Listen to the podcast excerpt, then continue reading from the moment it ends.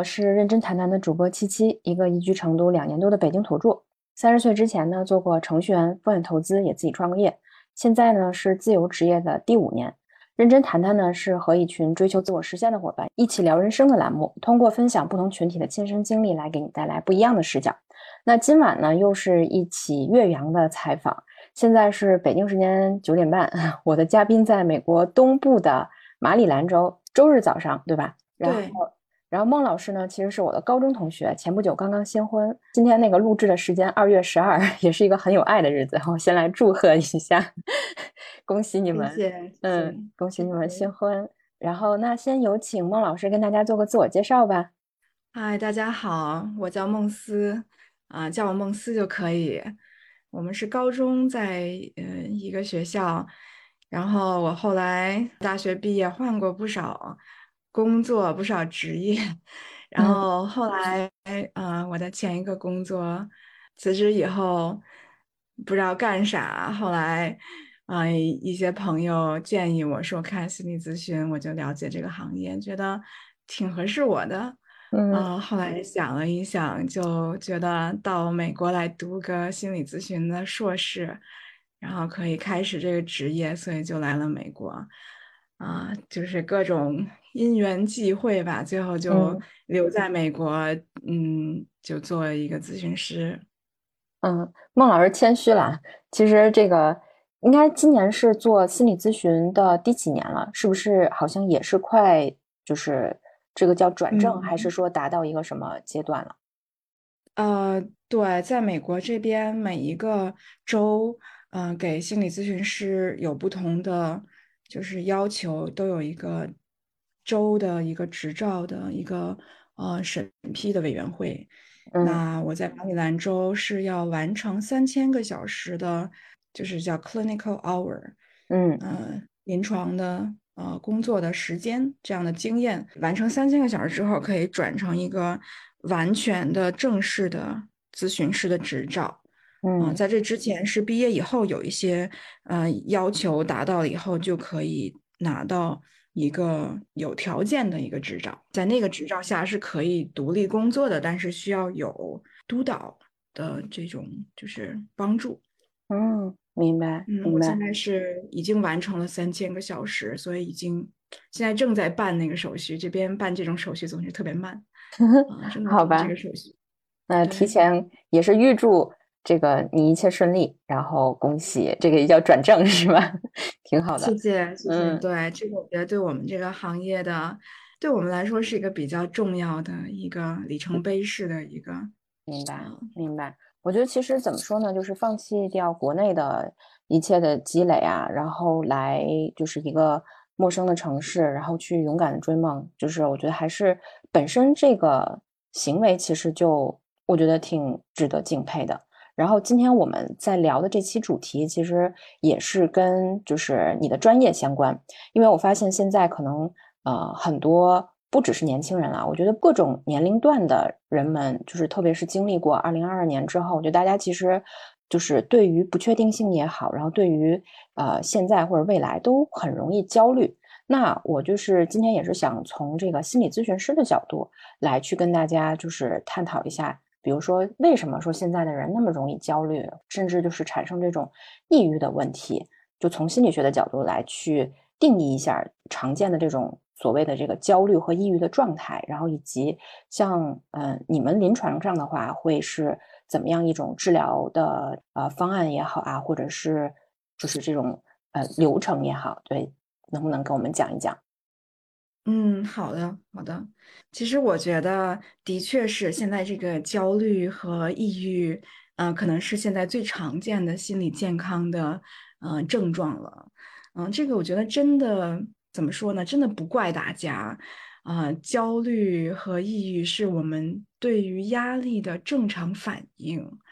嗯，我们在心理咨询中其实会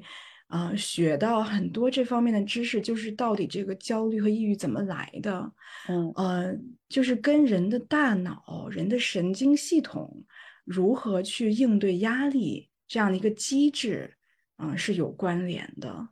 啊，那我们其实人类的大脑，嗯，想象我们在呃原始社会的时候，嗯，我们在丛林中生活，我们要打猎，我们到丛林中遇到了危险的时候，比如说有一个老虎出现在你面前，嗯，然后你一下子你的整个身体的反应，你的生理上面的反应，就一下子就为了这个时刻就发生了一个变化。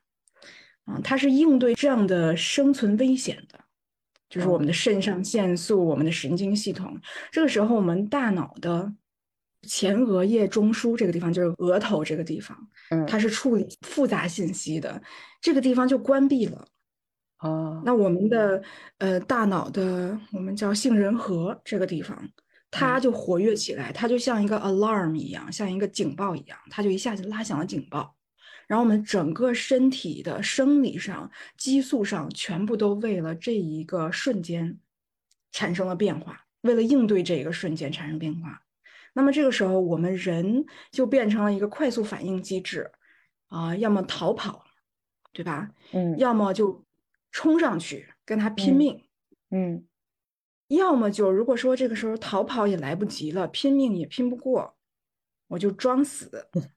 对，就 freeze，对吧？就装死，我就在那儿完全就不动了。其实整个身体都会打死。如果这个时候给你身上连一大堆那个测试的话，会发现这个人他的心跳速度是减慢的，他的血流速度是减慢的。嗯，纯粹的本能的反应。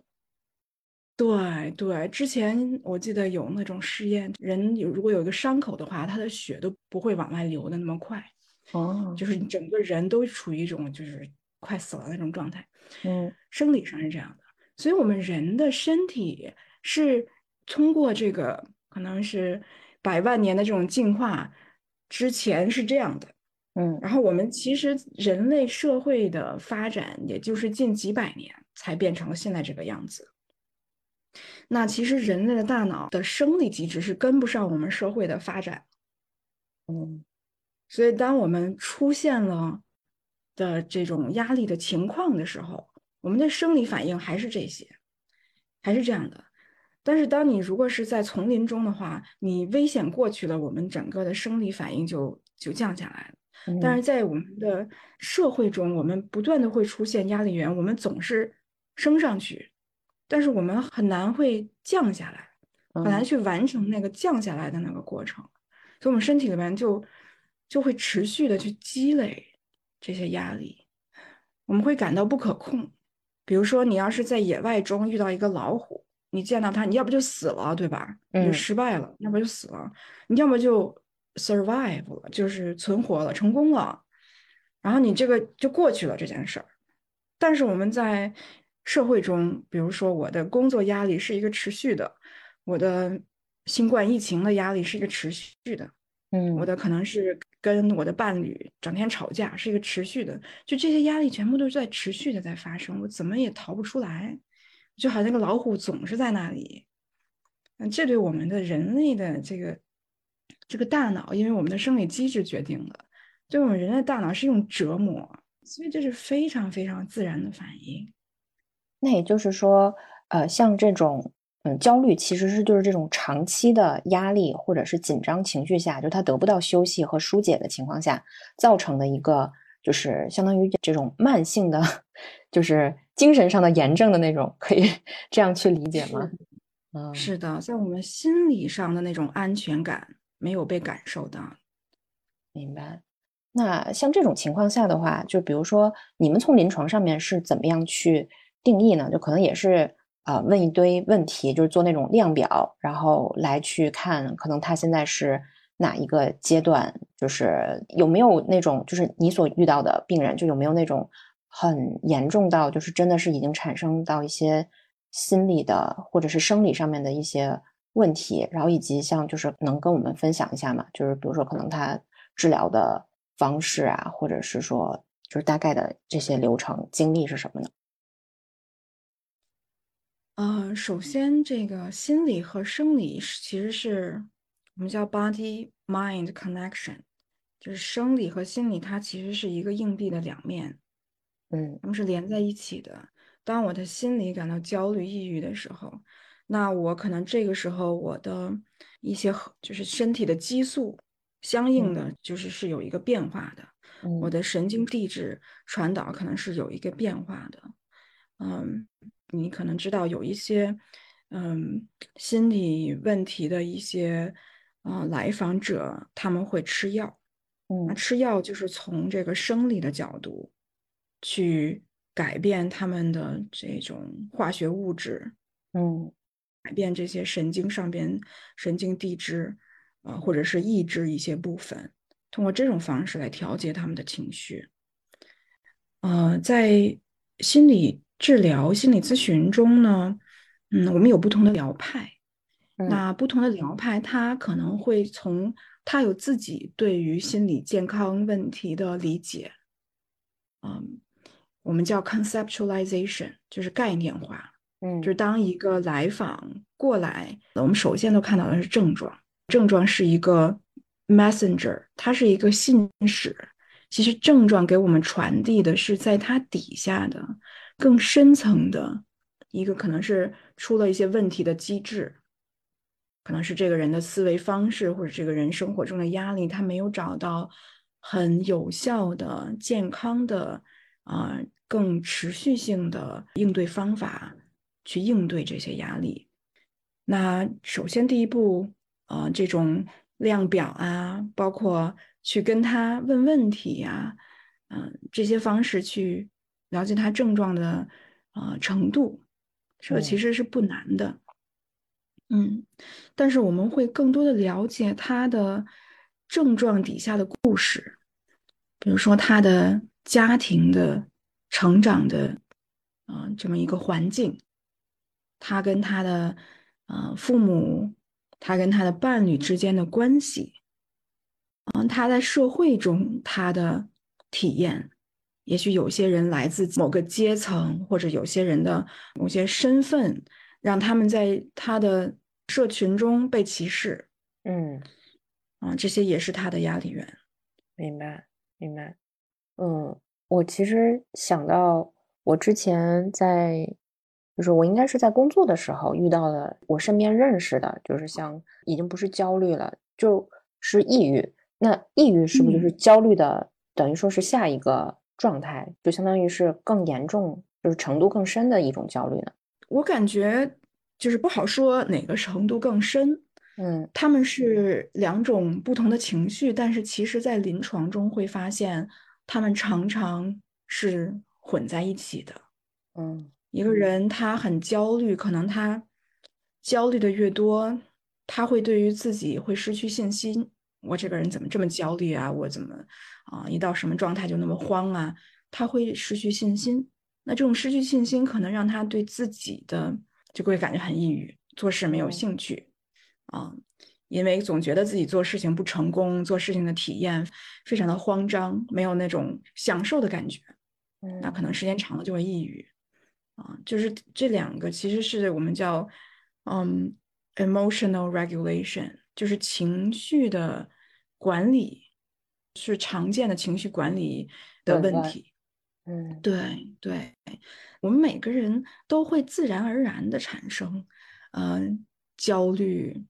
啊、抑郁等等这些所谓的我们叫负面情绪。嗯，呃，每个人都会，这些这些是正常的人类情绪体验。但是如果他是变成对一个人来说变成问题的话，那可能说明这个人他没有一个很有效的应对的策略、应对的能力啊，那他就会常常陷入到这些情绪里出不来，我们叫卡住了。嗯嗯，这个卡住了是一个问题，就是卡在这个地方出不来是一个问题。本身有这些情绪是没有问题的，情绪是流动的。嗯啊，一个人他如果感到焦虑，他知道怎么让自己从焦虑中出来的话，他就不会害怕焦虑。他不会害怕焦虑的话，每次焦虑出现，他就会更容易从中走出来。焦虑对他来说就变成一个很自然的一个事情，很平常的一个事情。明白。我这我突然想起来，我有一个很好的朋友，就是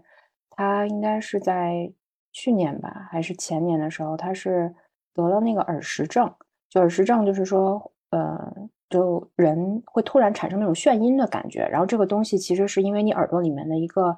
嗯，用来保持平衡的那个耳石错位了，需要进行一个复位。但是就这个事情给他的体验很不好，所以他其实经常会处于对这件事情的恐慌当中，以至于有一天晚上，他突然就是就半夜里面就醒了，然后心跳加速、呼吸加快的那种，就感觉就他说他当时就是觉得耳石症要复发了。然后就因为这个恐惧，导致晚上一直睡不着觉，半夜坐了一宿。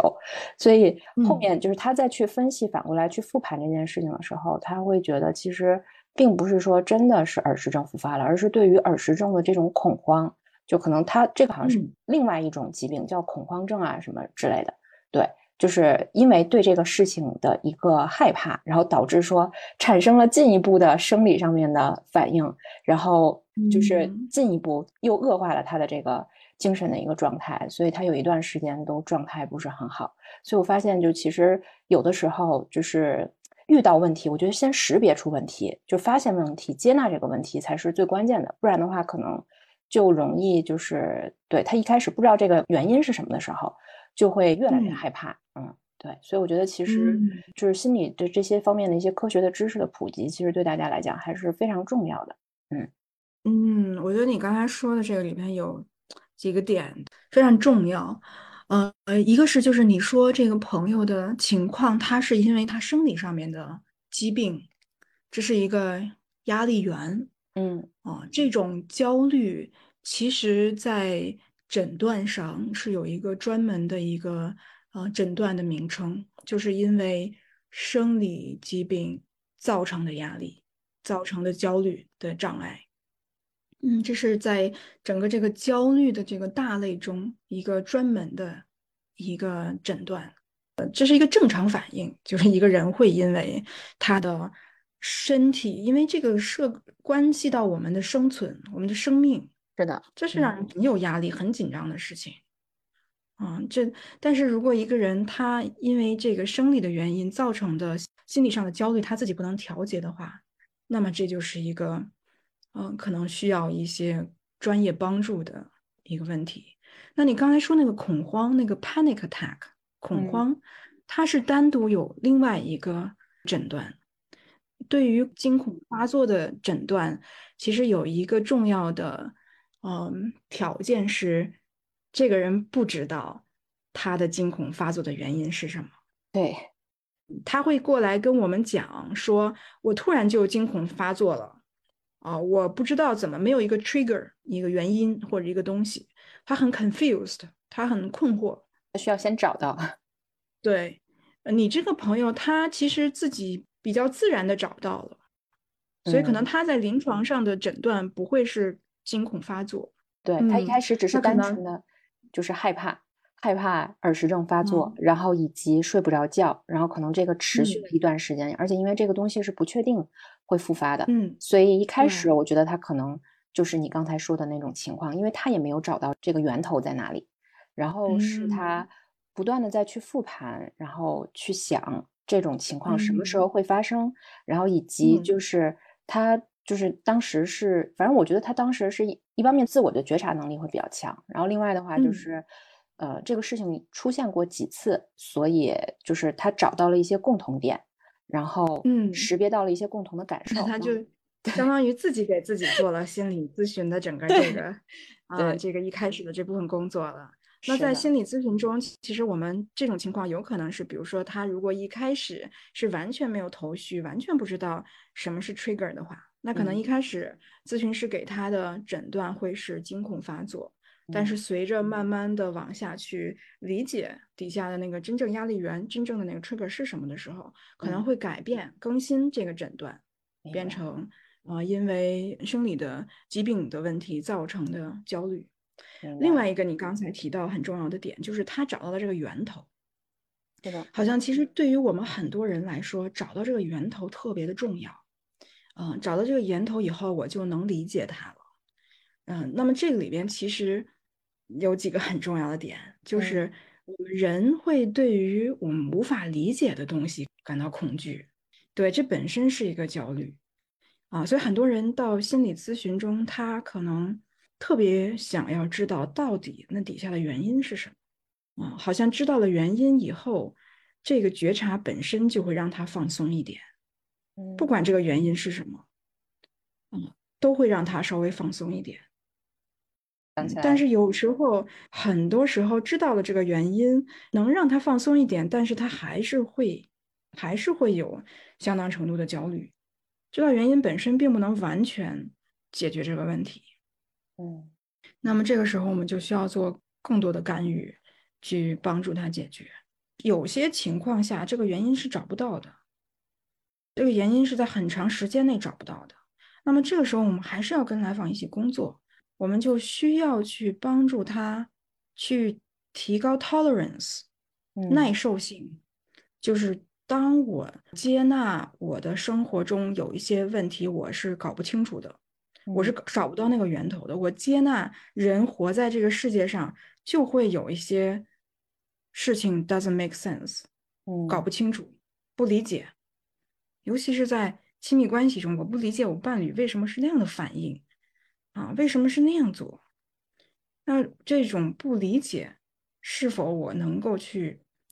容忍这种不理解？我是否能让自己觉察到我还是安全的？就算我不理解，我还是安全的。提高这种安全感，这种容忍力，这部分也是我们在咨询中的工作。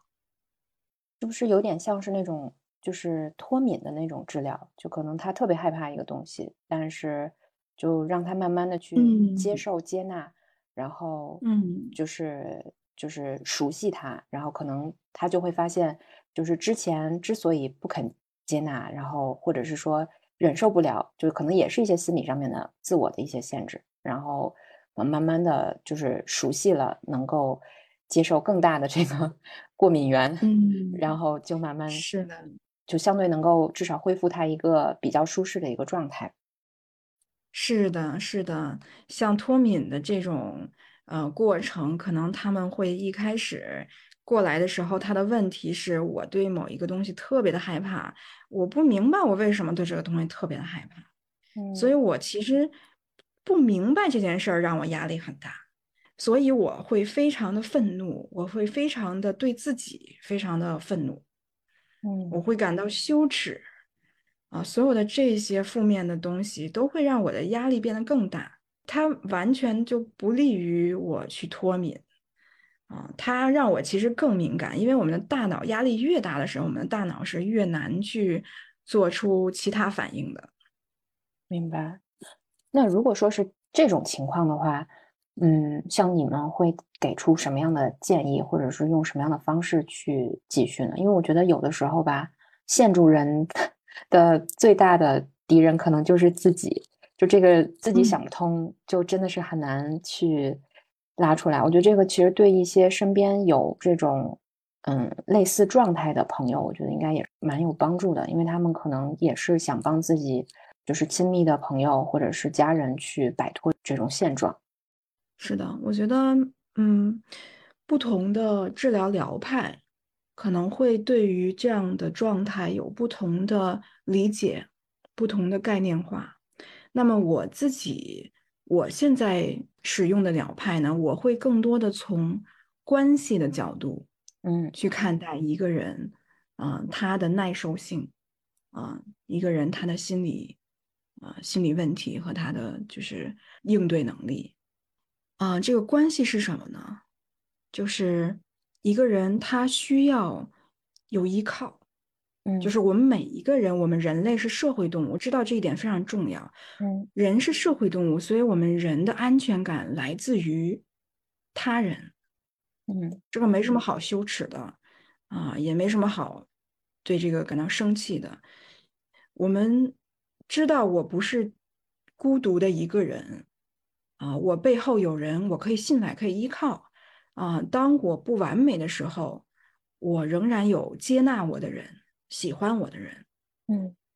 支持我的人，就这一点内心中的信念啊，它是一个，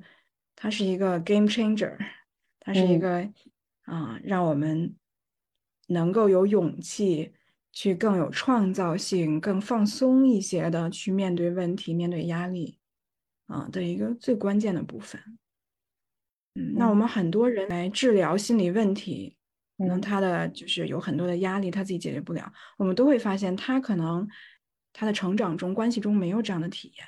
他的成长过程中，他跟他的抚养者没有建立出这样的一种安全的依恋关系，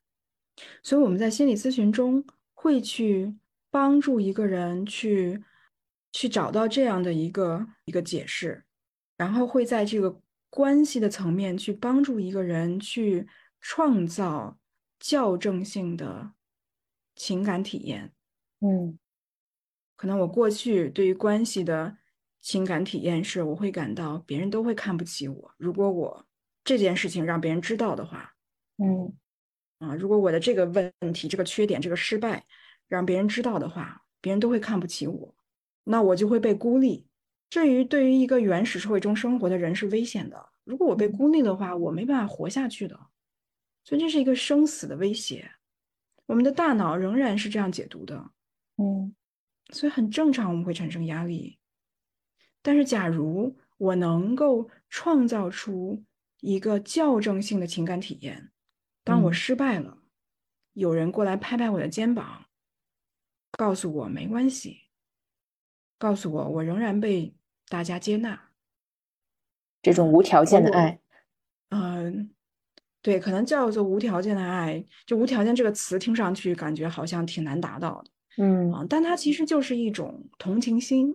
嗯。啊，当我是失败，我做了什么不好的事情，我有缺点的时候，啊，我不是被我的羞耻感完全的控制住了，嗯，而是我能有一种怜爱，这种怜爱。嗯，几乎所有的人这种怜爱都是来自于他人。首先是他人在这里面种了种子，嗯。但是如果我们在成长中这个种子种下来以后，我们在日后的成长中、日后的经历中，我们不需要总有人在那里拍我的肩膀啊，我自己会去拍我的肩膀。我相信啊，我应当，I deserve，我值得被怜爱，因为有人这样对我。那么这个时候，我就是说，嗯，我没有一个他人同情我，就是 physically 那个人在场，但是他 emotionally present，就是有一个情感上的在场。明白，就是有别人情感上的在场去帮助我。这个时候已经合二为一了，就是他人的怜爱和我对我自己的怜爱，它合成了一种情感。明白。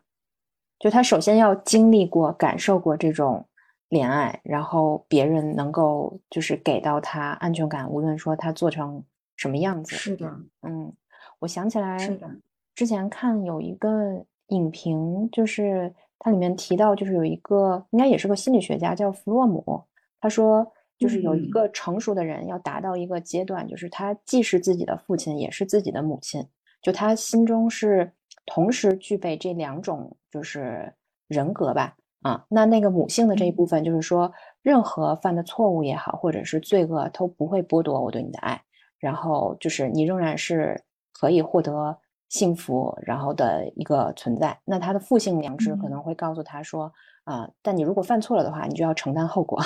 然后，如果你希望我喜欢你的话，或者希望说外界的人喜欢你，你就必须改变你的生活方式，成为一个更好的人。就他说，成熟的人其实是，呃，就是他体验过，就是无论说他是什么样的原生家庭，但是呢，就是他体验过，可能这两种人格，就是呃，可能是以不同的形象啊，在他的成长经历当中出现过，然后把他们内化到自己的心里面。啊，那这样的话，就其实很多人说的这种原生家庭的所谓的束缚，其实最根本的就是方式，就是让自己去变成那个有能力成为自己的父亲和母亲的这个人，嗯，才能够去摆脱可能他过去的一些不好的经历或者是一些体验给他带来的一些负面的影响。我就觉得跟你刚才说的那个就很像。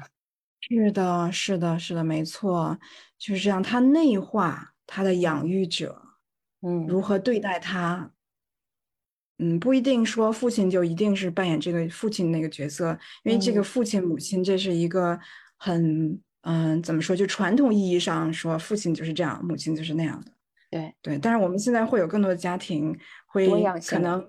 对会有多样性，对，甚嗯至有同性的伴侣，其实都是呃两个人可能各自都会在这里面承担一些相似的母性的或者是嗯互补的一些支持，然后有时候不一定是父母，有时候嗯。也许是这个人的奶奶嗯。啊、爷爷、姑姑、叔叔，在他们的成长过程中，嗯、某些关键的一些事件啊、给了他们这个这个种子。那就是其实我还挺好奇，因为你在美国应该是也做了几千个小时的心理咨询，那嗯。就是嗯，美国这边就是像这种对于现状就是产生焦虑的年轻人多嘛？就他们一般都是在哪些方面会比较焦虑呢？是情感方面，还是就是事业方面，还是什么方面呢？就是有没有一个大概的可能比例，或者是你所经历的这些？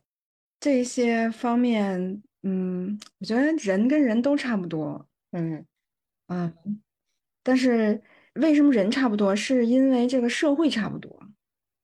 假如社会很不同，比如说，可能如果我是在一个小村子里工作的话，嗯那可能村子里边的人的焦虑跟那个大城市嗯啊，现在我们对吧？大家都是相当于在互联网上，不管在多大的城市，可能都会有相似的这种社会的这种环境。嗯那这个社会环境下，人的心理问题就会差不多。但可能一个人他是在小镇生活，那小镇生活可能他的压力啊、会不同。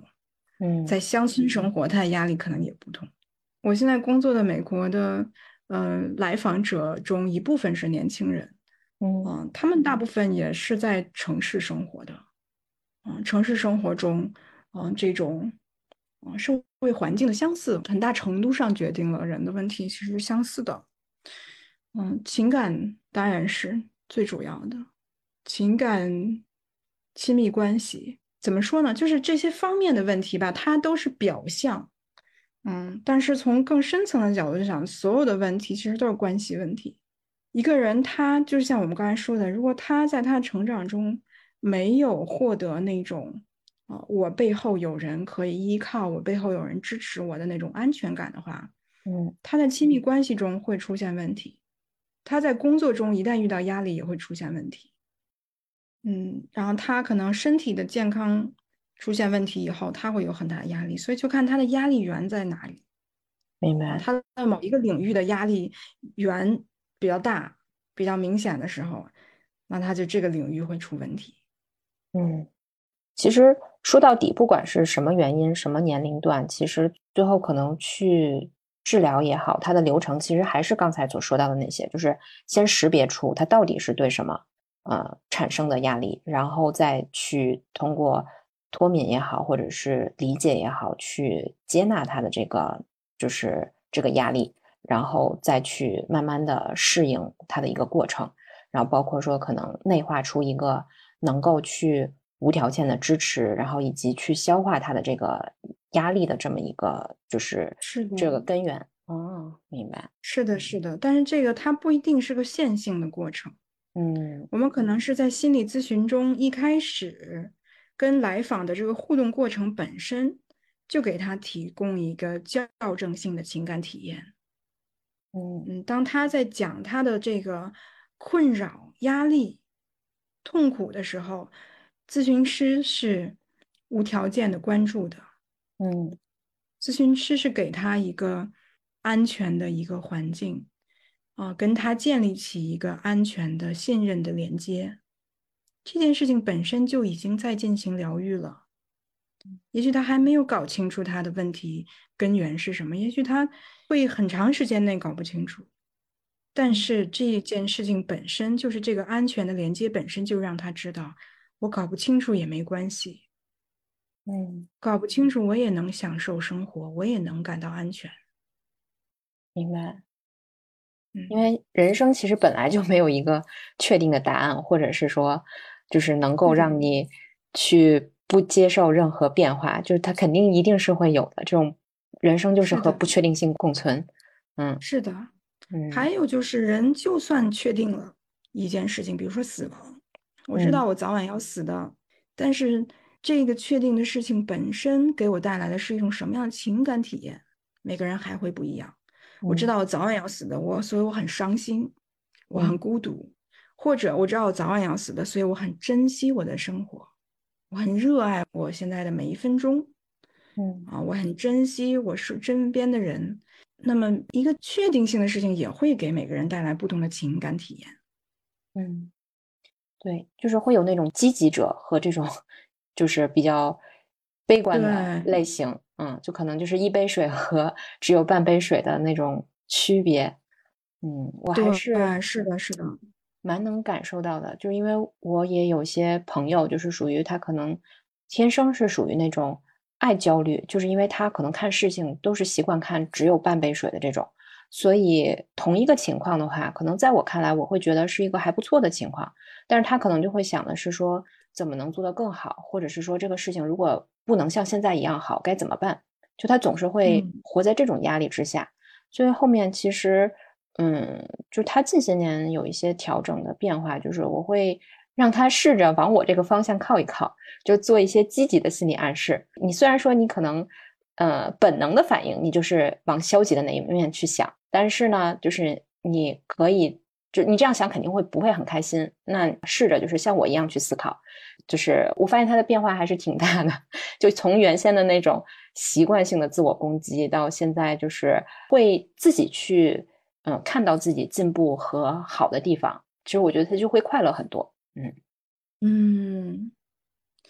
对，这就是我们在咨询中非常重要的一个呃体验，就是改变。嗯，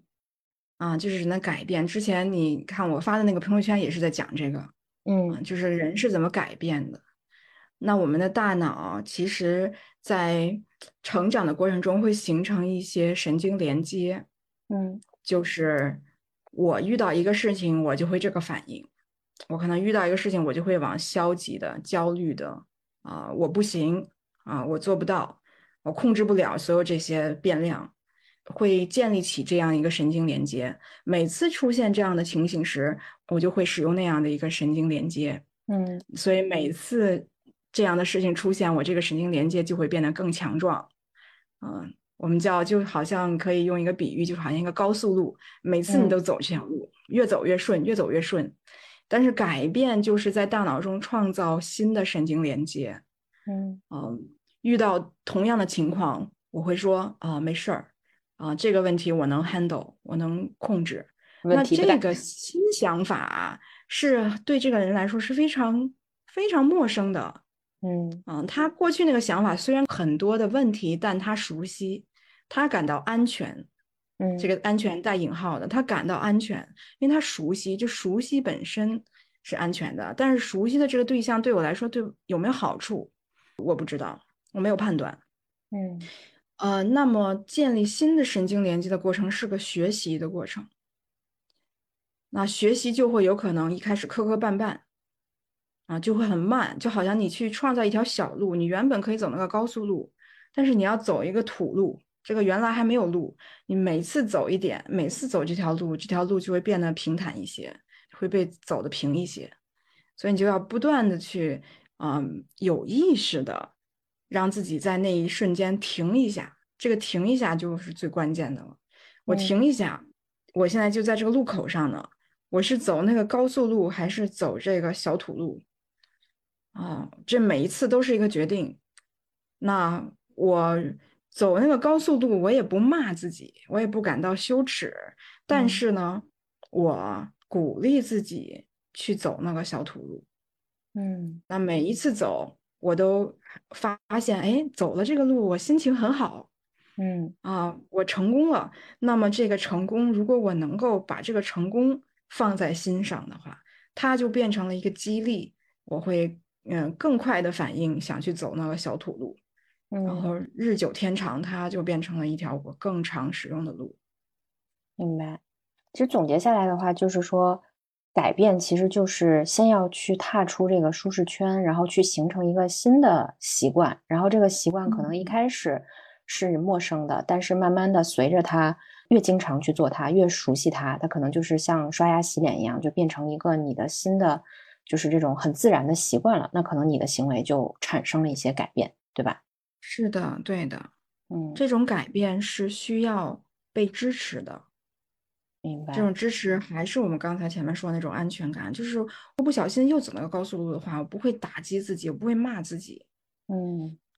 啊，我不会让自己说，哎呀，我太笨了，我就干不成这事儿，甭干了，啊，我会说，哎，没关系，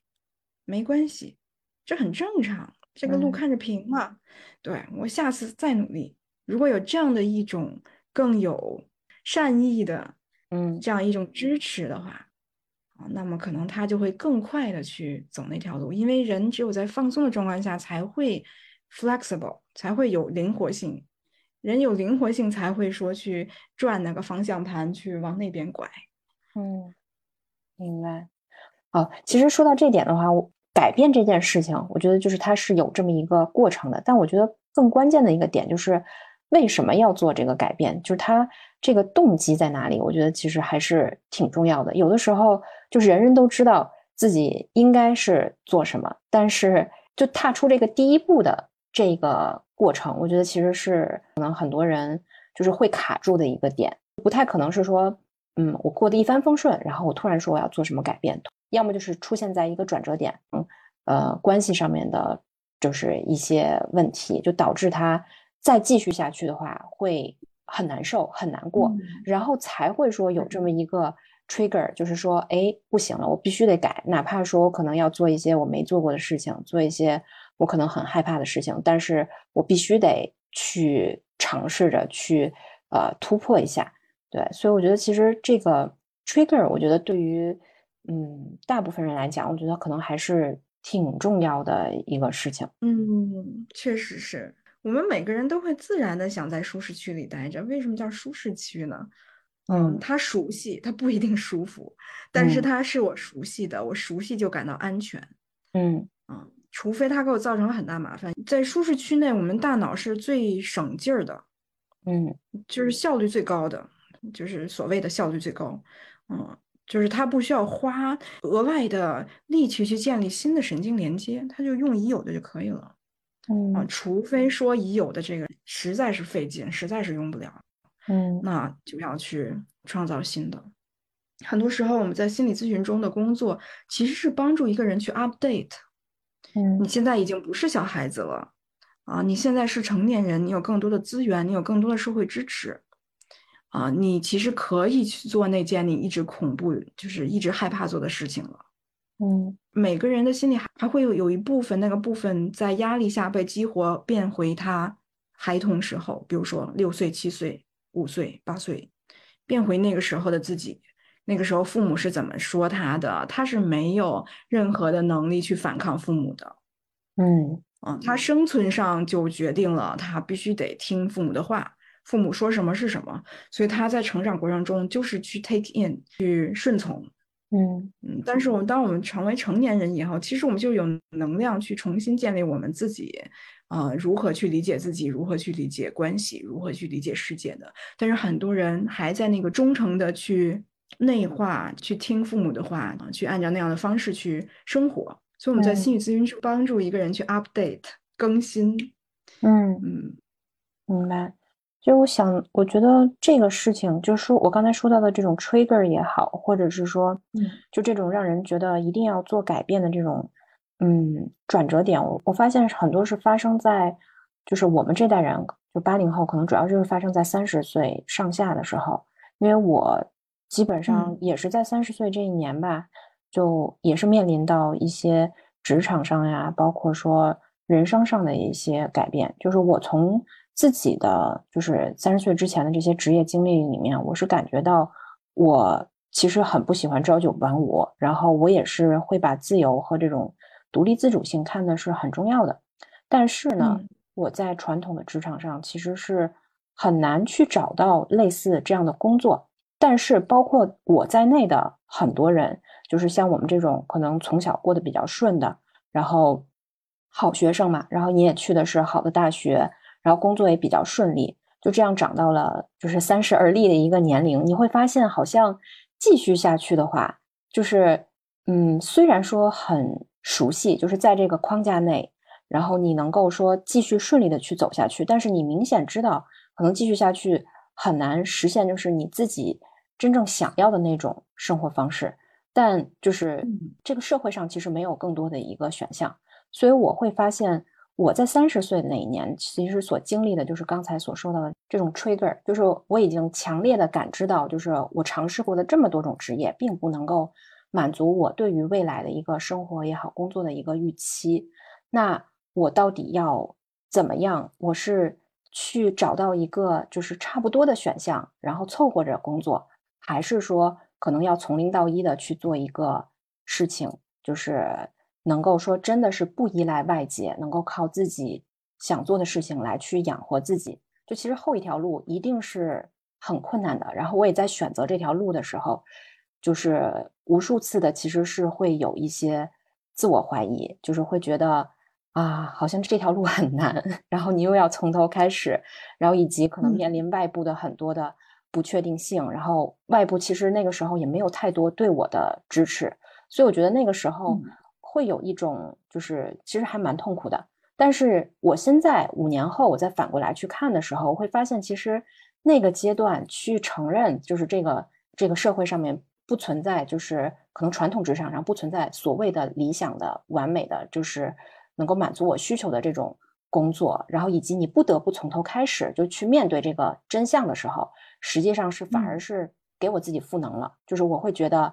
嗯，我会发现，就是说，就是我会接纳，就这件事情从零开始也没有什么大不了，就只要是我朝这个方向去走，那也可以，只要说继续下去的话，就是是我自己想要的一个方向，那哪怕慢一点，我觉得也都是没关系的。然后以及我在这个过程当中发现了，其实有很多和我一样的人，就他们其实也是被困于这种。选项当中，就是你没有说这种是现成的这种，呃，能够让你平衡家庭或者是工作或者是你想做的事情的这么一个选项的时候，那你其实就会看到会有很多人和你一样，然后这些人就是看到你做成了，然后也会说想要去跟你一起去交流呀，然后大家一起去可能呃抱团去走的更久。我会发现这个过程其实就是一个。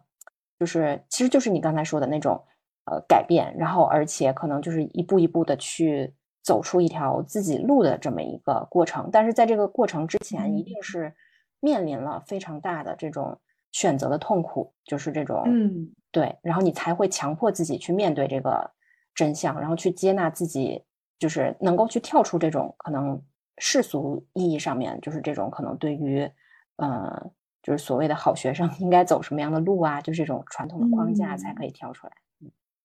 是的，是的，是的。我觉得你这个经历里面其实有很多的部分，嗯，都在鼓励你去更有勇气的去把这个改变持续下去。嗯，但是在一开始，你那个在传统的职业中的那种不满，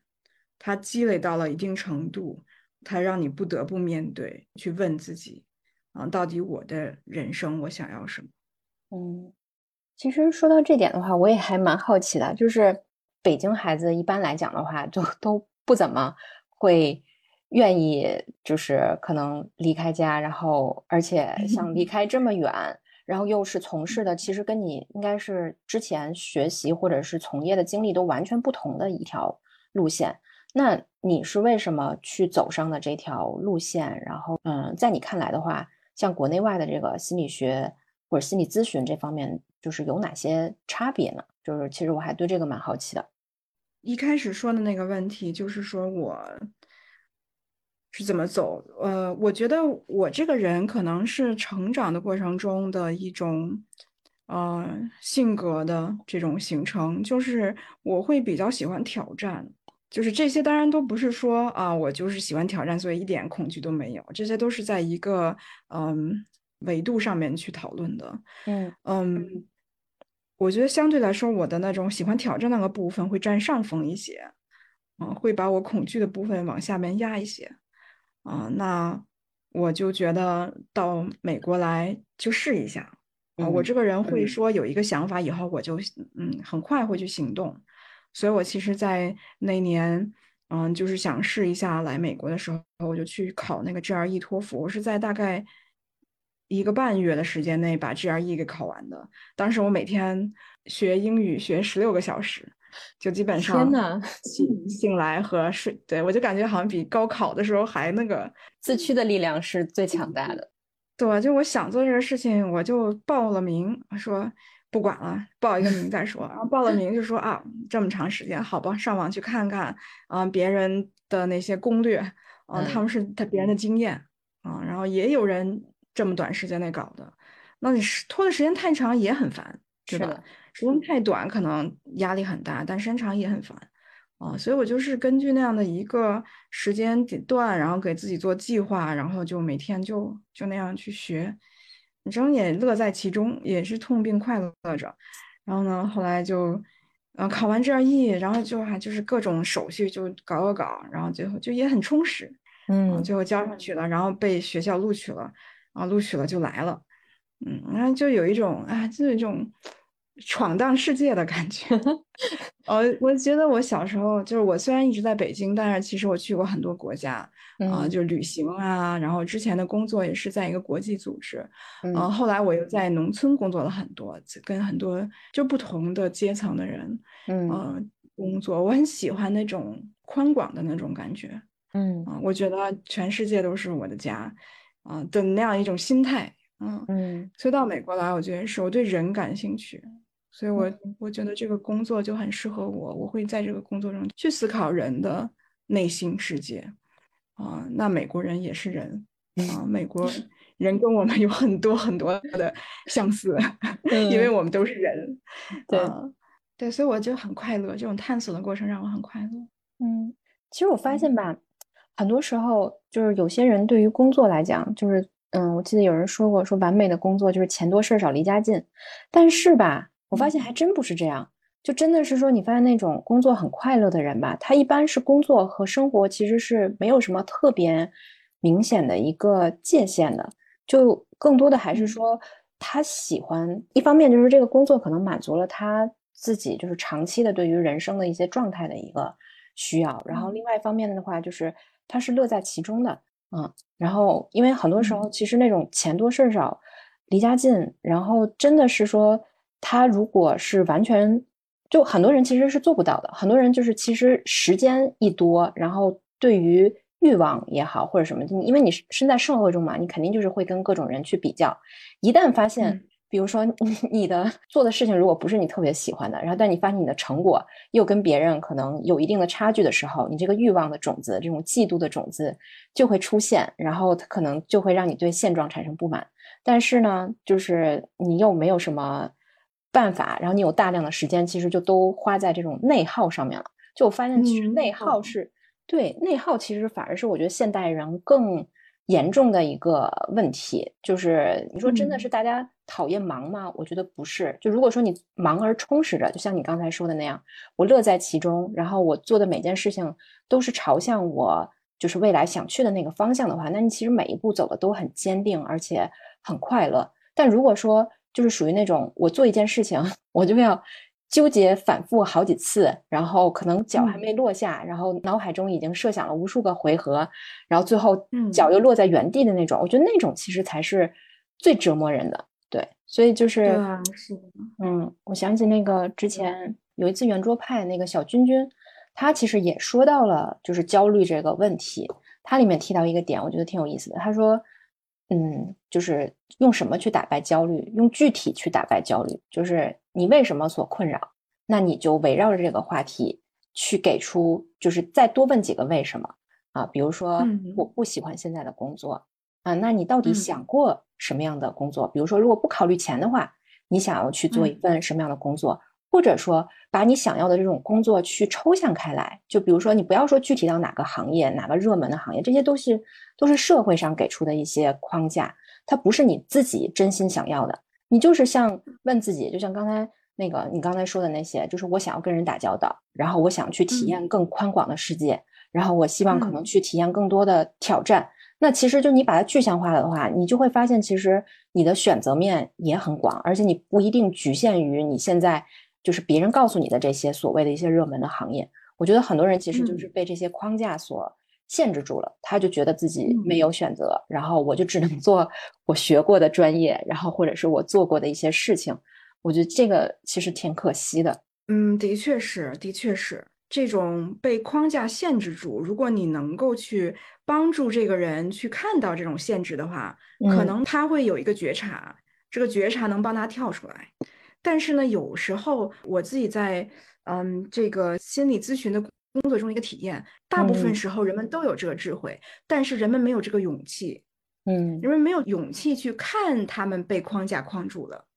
因为他们在这个里面他们是是舒适区啊啊会熟悉会安全。啊，但他一旦看到框架的话，他就必须行动了。啊，一旦看到啊我的问题的根源是什么，我就得行动。啊，所以有时候我们其实会自己给自己，是潜意识中可能自己给自己洗脑啊，我就只能这样，我没有没有别的可能性啊，所以我不能不能怪我，因为这个社会是这样的啊，这个别人给我这样的要求，但是我一旦发现有这个框架，我就开始对这件事情负责了，我要不要行动？如果不行动的话，我就得继续在这边熬着啊，那这是我变成了我对自己的一个责任，这个责任是很沉重的。对我一旦看到了我的自由，我其实也看到了我的责任，所以有时候我不愿意看到我的自由。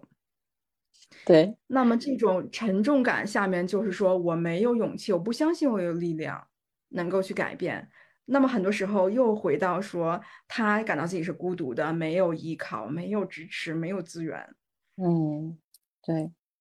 所以其实说到底，很多时候回到最根本的点，就还是说你。就需要去，就是有那种内化的这种母爱的这种人格，然后能够说，因为我我上期其实也是采访了一个嘉宾，他也是在美国纽约嘛，然后一个人就是单打独斗，然后就是也是追梦嘛，然后做到 Google 的产品经理嘛。就其实我后来问他了，就是就对十年前的自己，就是有什么话想说，他就送给自己两句话，一个是啊。嗯，It's gonna be okay。这句话是想对他当时就是也是二十出头就考试准备出国的自己去说的。就虽然是也是有很多不确定性，包括说可能甚至没有原生家庭的这种经济上的支持，完全都是要靠自己一个人。但是他想跟他说，It's gonna be okay。然后另外一句话就是 It's okay not to be okay，就是说即便这个事情可能不如预想，然后可能你没有得到你想要的那个结果。也没有什么大不了的，你也去接纳他，所以我觉得其实怎么说呢？我觉得他就是一个很好的这种父性和母性的这种人格，就是其实都内化在自己心中，然后所以可以持续的给自己力量，然后去克服那些很就别人看上去很艰难，而且是看似不可能的一些情况的。对，所以我会是的，是的，对，是的，这就是他的这种安全感的来源。啊，没关系，没关系，啊，就算失败了也没关系，啊，这个就是来自我们的支持系统，可能是母亲，可能是父亲，可能是其他的养育者或者是朋友，但是这个人一生中他不断的去积累出来这样的一个信念，你这个朋友好像他就是自己能够给自己这个信念了。他自己能够去做自然自己的一个支持者，人自己做自己的支持者以后，他就更能够去，嗯，去召唤一些其他的支持力量。嗯，就相当于你自己想要这个东西的时候，你会发现，可能整个世界也都在 帮助你，然后你就越来越能够去可能实现你想要的那个未来。但是，确实，就这个事情，我觉得最难的还是第一步。就是看到那个真相，就看到什么是让你不舒服，然后去勇敢面对这个真相，然后其实才可能会有接下来的这些改变。嗯，然后最后的话，其实因为我自己身边也有一些朋友，就是包括说从其实从高中开始，我记得我就有很多这种朋友说，对于心理咨询其实还蛮感兴趣的。然后，嗯，但是呢，可能就是一方面就是这个。行业在国内其实发展的就是还是在一个比较早期的阶段吧，所以其实也想跟你交流一下，就比如说国内外的这个心理学，就上次我们不是聊到嘛，就是其实是从这个教育啊到就业，其实都是有一定差别的。那能不能跟我们分享一下，就是说可能这个具体的一些差别是在哪里？然后以及可能你对于就是国内这些对于心理咨询比较感兴趣的朋友有哪些建议？嗯嗯，首先呢，我觉得，嗯，我当时去做这个比较，就是国内和国外的这个心理咨询的，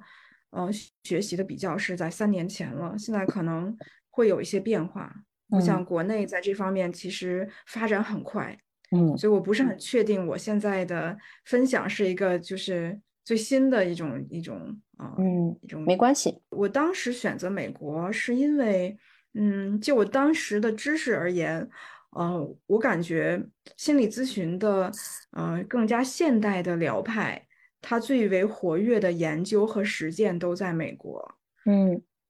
所以我。想来美国来学，嗯，就是这样的。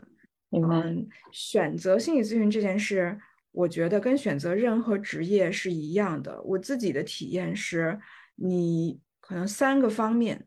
嗯，你的兴趣，一个是你的价值感，嗯，一个是你的擅长，嗯，就是你能够这三件事情能够是都在这个事业上，你感到是重合的。啊，你既对它感兴趣，你又觉得你的嗯特别有价值，做这件事情特别有价值。可能有的有些事情特别感兴趣，比如去打游戏特别感兴趣，但是它不一定让我有价值感。嗯，那么嗯，还有就是我的擅长，啊，我觉得我其实就是好像有这三方面的天分。嗯，啊，当然，如果说我不擅长，但是说我特别有决心的话，那我也会去。嗯，花更多的努力，因为这是一个成长嘛，本身，嗯嗯，但是这三件事儿可能这个过程，呃，可能就会让一个人更加确信这件事情非常适合他。嗯，对于我来说，我觉得这三件事儿，我觉得就是都重合在心理咨询这件事情上，所以我就觉得他是我啊之前的这个很多的走过很多路，然后最后决定嗯这个事儿做，很确信，嗯。这里面其实有一些，我觉得特别想，就是会有我做心理咨询师以后，会有一些朋友过来问我，很对这个特别感兴趣。嗯，我觉得就是对于心理健康的问题，其实现在在社交媒体上也谈的越来越多，大家都特别感兴趣，这是一个特别好的事儿。但是选择心理咨询这个职业，我觉得确实是需要一个人慎重去考虑的。嗯，我当时也是做了一些调查，去上了一些培训课，去理解做心理咨询师的话需要有什么样的一些能力和动机。嗯嗯，因为这个职业本身它是一个，嗯，容易产生一些情感上面的一些一些深层的一些压力的。比如说，嗯，他可能你跟一个来访者之间建立了关系，你去建立一个呃安全连接，那么对你来说，这个关系也是一个很。很特别的关系，嗯，那么你如何面对当这个来访者他不愿意跟你工作，他离开你了，嗯，你如何这时候也许会 trigger 你的被遗弃感？那如果一个人他的成长过程中有过这种被遗弃感，嗯，这种被遗弃感他自己难以去消解的话，那么对于一个咨询师来说，这就是个挑战，嗯，嗯，咨询师也是人，对吧？咨询师也会有。焦虑啊！如果这个来访他总是改变不了，我会去责怪我自己啊！我会觉得我干不好这个事情，我会丢人啊。那么，嗯，咨询师如何去面对不确定性？如何去面对可能的这种羞耻感？这就是个考验，这是一个每天都要面对的考验。嗯，所以它其实对于一个人的心理的强大程度。或者是说去消解自己负面情绪的这种挑战其实更高，就因为相当于又在帮别人解决问题，但同时你也要消化自己的问题。没错，如果来访者在咨询中攻击你，嗯，他骂你，对吧？那他来这儿可能就是来治疗他的愤怒的问题，他的关系中的问题的。那你如果说，哎呀，你怎么这样对我？你也很生气，那你当然可以很生气，因为你也是人。啊！但是你如何在这种情况下还保持一种稳定，保持一种好奇，啊，保持一种安全感，保持一种关心，这个是不容易的事情。是的，就其实就是每一次咨询可能都是一场关键对话，都是这种非暴力沟通。是的，来访他会很敏感，嗯啊，因为他来你这儿是来跟你聊一些很深层的东西，他有时候是难以启齿的，嗯，可能你的一个眼神，可能都会让他有不好的感觉。那么你自己能不能去这么敏感的去觉察自己？嗯，而且你要 genuine，你还不是装的，然后说我要控制我的眼神，我要控制我的，呃，这个语气，你是真心的去。啊，能够去对他好奇，对他理解，真心的感到安全，啊，这是一个历练。嗯，这样说来的话，其实我觉得我们的工作还有一些相似，因为我们做保险经纪，其实也是会跟客户去进行很多深度的沟通和连接，因为它涉及到要把自己的就是健康和财务状况去跟你讲，然后你才能够帮助他分析，就这里面的一些风险的一些状况，其实。就是会比去做其他就是产品的这个就是单纯的销售的话，其实是就是进行更多的一些沟通。其实它也是这种需要先去建立信任，然后建立信任之后的话，那比如说可能面对他对于一些专业知识的不清楚，或者对于自己的需求很多其实也是不清不楚的，就他就是可能他提出的问题，或者是说他以为他需要的东西不是他真实需要的东西，那就需要你帮他去分析和挖掘。就是，其实我觉得这方面是有点类似的，但只不过我觉得你们这个难度会更高，就因为他本身是带着心理上的疾病的问题来找到你，希望找一个解决方案的，那这个可能还是一个很长周期的一个疗程，短期可能看不到，甚至都不知道结原因是什么，然后也不知道结果。那我觉得这个其实里面的不确定性和挑战就非常大。是的，其实我觉得。跟因为今天时间的问题，就是可能聊不了太长时间，但是我觉得接下来我们还可以再约好几期，比如说关于这个心理咨询，可能关于求学啊，然后以及国内外的这个就是就是从业，就其实上次因为我们还聊到了关于就是说，可能美国这边就是心理咨询行业发展的这么一个经历啊，那可能国内跟他就是到底就是差了哪一些的这个。就是过程，然后以及为什么会有现在的这些差距，其实我觉得都是很值得去聊的一些话题啊。那包括说，其实我们那个认真谈谈的另外一位博主，因为他的性格其实是属于比较呃容易焦虑的类型，但是他去年是通过冥想也好，或者是通过这种内在的一些觉察，其实有了很多不一样的改变。所以其实后面的话。啊，我们也可以就是一起去聊一聊，就其他的这些跟心理就是疗愈的方法呀，或者是可能不同的这种心理问题的一些话题，我觉得是很有的聊的。因为我觉得这个话题其实不是一两期就能够消化的，所以我也是非常期待后面跟这个孟老师的连线啊。最后，就孟老师有什么想跟大家去分享的吗？我觉得我非常感谢有这样的一个机会，我其实非常积极的希望能够通过各种各样的方式去帮助人去，嗯，了解心理健康、心理咨询，尤其是心理咨询。我觉得在很多影视作品中，把心理咨询师，呃，给就是展现出来那个，我感觉跟我们的呃现实状况其实差别还挺大的。有时候可能过于浪漫化，或者有时候很多时候是人负面的形象。嗯嗯，我觉得这个对于人们去寻求心理咨询作为一个支持，嗯，是一个嗯不太有帮助的。嗯，对，是一个障碍。对，但另外一方面来讲，的确，心理咨询师也是人啊，每个人也有自己的成长的时间线。嗯，所以可能。很多咨询师也会出现各种各样的问题，甚至这个行业也会出现问题。所以这个行业其实啊，在伦理上，嗯，需要有很强的自我要求。嗯，对于个体来说，也有一些伦理上面的行业协会。嗯，在美国这方面可能会，啊，各个州都会有这样的伦理的这种管理。所以，嗯，我希望能够通过就是更多的能够跟就是大众吧来交流这个事情，来去。解除一些顾虑，同时知道怎么去保护自己，然后可以让心理咨询真的成为一个可选的一个嗯支持自己的方式。嗯，特别好。其实我发现近些年，就可能之前我觉得心理咨询好像离大家还有一些遥远，